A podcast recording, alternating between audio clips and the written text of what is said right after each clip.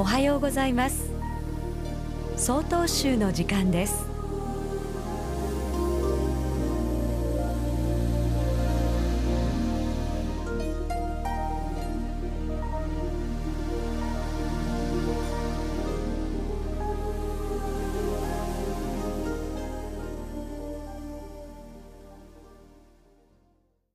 おはようございます。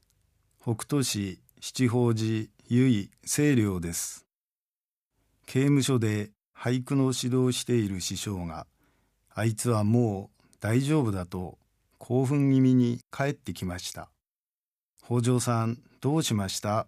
と尋ねますと若い収容者が読んだ句に素晴らしいものがあったその句というのはこの手もて犯せし罪の愚かさやという句でした。師匠は大いに感激をしてどんな気持ちでこの句を読んだのか聞いてみたところ寝苦しい舎房の中で子供の頃の母親の記憶がよみがえってきました。楽しかったことや辛い思いをさせたことそして自分が何をしてきたのかを考えているうちにとめどなく涙があふれてきました。それからというものは農作業をしていても周りの木々の緑も小鳥のさえずりも風の音さえもみんな私に何かを語りかけてくれるような気がして晴れ晴れとした気持ちになれるようになりました。そして今日先生の教会を受けてこの句が浮かびましたとのことです。大本山永平寺をお開きになりました五海山道元禅寺は峰の色谷の響きも皆ながら我が釈迦牟尼の声と姿とこのようにお示しでございます。私たちの周りにある天地自然すべてのものが語りかけてくれるのです。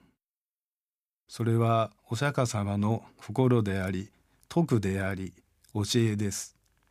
つまり私たちの心が素直であればこのことをしっかり受け止めることができるのです。自然を大切に互いに心を磨き合いながら生きていきたいものです。ただいまのお話は北斗市七宝寺由井清涼さんでした。この番組に対するご意見ご感想をお寄せください。